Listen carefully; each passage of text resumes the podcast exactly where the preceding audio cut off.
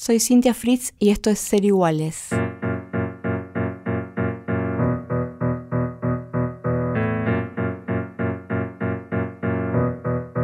Seguimos hablando de autismo y lo vamos a hacer esta vez de la mano de un profesional cuando yo pensaba en quién podía ser esa persona que puede venir a contarnos qué es el autismo y de qué estamos hablando, traté de buscar un profesional que pudiera hablarnos de la condición del espectro autista de una manera clara, sencilla, que todo el mundo pudiese entender, que fuera un poco más allá, que no se quedara encerrado en las etiquetas ni en el diagnóstico, que viera más allá de la condición. Entonces le pedí al doctor Miguel García Coto, que es psiquiatra infantil, que charlara con nosotros y en principio quería preguntarle, porque tenemos que empezar por el principio, ¿qué es el autismo y cómo se manifiesta?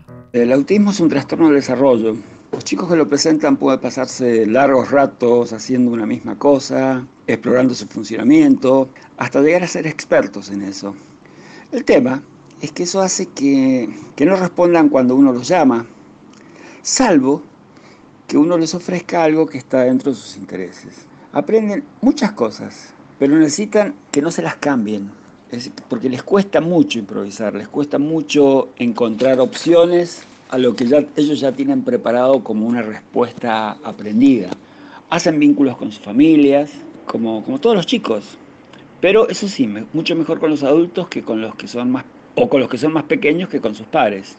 Pueden tener muchas capacidades, pero su dificultad es acomodarse a situaciones nuevas. Pueden expresar cariño por sus allegados y tener dificultades para entender los códigos sociales. Es decir, el autismo es como otro modo de ser, otro modo de posicionarse frente al mundo y las personas que presentan estos rasgos pueden tener a lo mejor muchos recursos para afrontar y llegar a ser muy independientes o a veces tienen hay otros que tienen muchos menos recursos y necesitan mucha ayuda. ¿Qué tipo de terapias o apoyos necesitan las personas con TEA?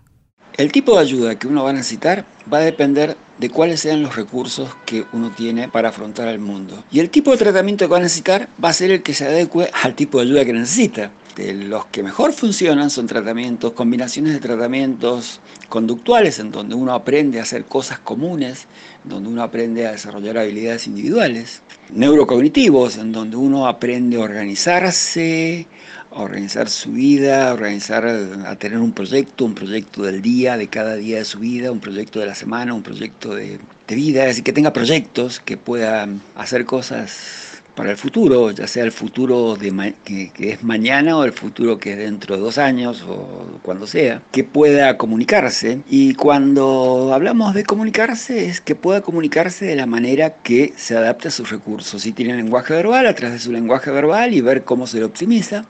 Y si no tiene lenguaje verbal, este, a través de recursos que le permitan comunicarse, que le permitan hacerse entender y hacerle saber a los demás qué es lo que le pasa, qué es lo que necesita y qué es lo que quiere. Y uno tiene que tener en claro que un tratamiento de estas características no se resuelve en un consultorio. En un consultorio a lo mejor se abren, se, se disparan actividades, pero el tratamiento y la evolución de una persona con un trastorno de desarrollo se tiene que dar en la vida diaria. Por lo tanto, es como que cuando se empieza un tratamiento se conforma un gran equipo que está formado por terapeutas, padres, maestros, eh, familiares. Está formado por el contexto y todas las personas que están alrededor de la persona, a quien estamos tratando de ayudar. ¿Cómo se manifiesta el autismo en mujeres? ¿Es igual a los varones? En el caso de las nenas, hay muchas nenas a las que no, no se las identifica como autistas porque entre otras cosas tienen mejores habilidades no verbales, compensan lo social con imitaciones, son capaces de imitar lo que hacen las otras nenas, las otras chicas y tratar de reproducir como el mismo código que ellas están utilizando. Son chicas que inician fáciles, porque, porque tienen muchas ganas de estar con, sus pares, lo que ocurre es que por ahí les cuesta sostener lo social. Son más bien pasivas, entonces las que son más mandonas en los grados, este, generalmente las toman bajo su protección, este, y, lo que tienen es que por ahí no juntan cosas, como a lo mejor juntaría un, chico, un varón, pero sí información sobre personas. Entonces por ahí, por en una de esas este, son fans de algún cantante de moda, a lo mejor van a, van a buscar toda la información que haya sobre él y van a saber todo lo que se pueda saber sobre él, mucho más que ninguna de sus compañeras. Y el juego de imaginación, este, muy bien en solitario, porque pueden llegar a desplegar guiones reales o de cuentos, pero sus dificultades aparecen en situaciones de confrontación con la respuesta o propuesta de otros. De todos modos, hay nenas con perfiles semejantes al, de los nenes con funcionamiento medio o funcionamiento alto. No es que son todas de este modo. Estas son algunas de las características que pueden presentar las nenas, que en la primaria en general es como que pasan desapercibidas. Cuando aparecen los problemas, empiezan a aparecer los problemas en la secundaria, en el secundario, cuando es como que no llegan a hablar el mismo idioma que sus compañeras, no pueden llegar a compartir totalmente sus intereses, empiezan a ser rechazadas, por lo general muestran signos tipo depresión, trastornos de ansiedad, a veces son diagnosticadas como obsesivas y a lo mejor muchas de estas chicas pasan su vida y alrededor de los 30, 35 años, a lo mejor ya siendo hasta siendo profesionales y después de tener muchas dificultades en, en lo social, terminan siendo diagnosticadas y ayudadas de esta manera. Parece que las nenas suelen pasar como por debajo del radar con frecuencia en la edad temprana y al parecer es más sencillo diagnosticar a los nenes cuando son chiquitos. ¿Cuáles son las señales de alerta más frecuentes? Hay unos cuantos signos que uno tendría que explorar en los bebés, ¿no? en los, los chicos en los primeros dos años de vida.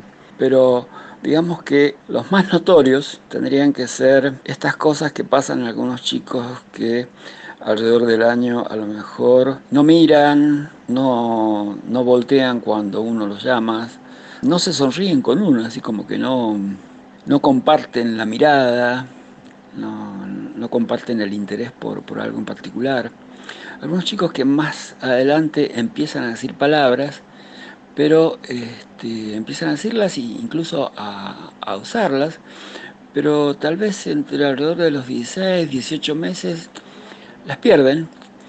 Chicos que empiezan a jugar con objetos, con juguetitos y poco tiempo después pierden el interés hacia esos juguetes. Hay muchos, hay unos cuantos signos tempranos que tendríamos que explorar porque en realidad mm, tendríamos que explorar no signos tempranos de autismo, sino tendríamos que explorar signos tempranos de cualquier desvío que se pueda producir en el desarrollo, aunque no sea necesariamente autismo desvíos tempranos que se puedan detectar y que a lo mejor sobre los cuales uno a lo mejor puede intervenir, ya sea educativamente, terapéuticamente, este, psicoeducativamente, neurológicamente, intervenir de la manera que sea necesario de acuerdo a la evaluación que uno haga del problema. Doctor, ¿qué le diría a los padres que reciben el diagnóstico de su hijo o de su hija en este momento? Lo primero que tengo que, que quisiera decirles es que, miren, no se asusten, no se asusten por lo que esa palabra, por cómo suena esa palabra, porque hay muchos, muchos, muchos, muchos modos diferentes de mostrar, eh, de mostrarse autista. No hay una sola forma de, ser autista. Piensen que es un síndrome, entonces tal vez va a ser diferente en, en cada chico.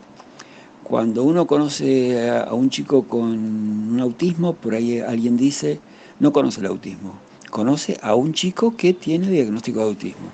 Entonces, el primero que hay que hacer es pensar que este es un diagnóstico que es provisional. Entonces, ahora hay que ponerse ya a trabajar. ¿A trabajar en qué? Tratar de ver cuáles son los recursos que tiene su hijo. Es decir, en qué cosas él, cuáles son sus fortalezas, qué cosas él tiene fuertes para desarrollarlas y cuáles son las cosas más vulnerables para desarrollarlas. Y desarrollarlas también este, significa a lo mejor enseñarle conductas alternativas. Por ejemplo, no tiene lenguaje verbal. Bueno, si no tiene lenguaje verbal, hay que lo, que hay que tratar de lograr es que se comunique. Para comunicarse a lo mejor va a ser importante que él pueda usar recursos tales como claves visuales, objetos o, gestos. Siempre hay que tratar de pensar en cómo desarrollar tanto las fortalezas que tiene como las vulnerabilidades. En fin, tratemos de, mm, ver si podemos eh, ubicar, posicionarnos frente a este nene al que se le ha hecho diagnóstico de autismo, tratando, intentando ver qué es lo que puede, y sobre todo cómo hace para bancarse la vida de todos los días y cómo podemos ayudarlo para que se la pueda bancar mejor y que pueda seguir desarrollándose. Sean constantes con el tratamiento, sean muy minuciosos. Ustedes tienen que ver el tratamiento, ustedes tienen que poder, tienen que saber qué es lo que se hace con su hijo este, en la hora de terapia, como para que ustedes también puedan reproducir lo que hace un terapeuta o, o seguir las líneas que los terapeutas le den. Lo que un chico hace en el consultorio de un terapeuta es una parte. Es fundamental que ustedes puedan replicarlo o replicarlo de la manera como se los diga el terapeuta, pero que puedan multiplicarle a, su nene las oportunidades de seguir evolucionando, porque seguramente que va a seguir evolucionando. Y no se queden con estereotipos, con estereotipos mm, de que, bueno, si no hablo, hablo a tal edad no va a hablar, si no, no, no, no se queden con los no, apunten a los sí. Soy Cintia Fritz y esto fue Ser Iguales. En la producción estuvo Diego Mintz, en la operación técnica Mónica Torreto y si querés nos puedes escribir a serigualesnacional.gmail.com.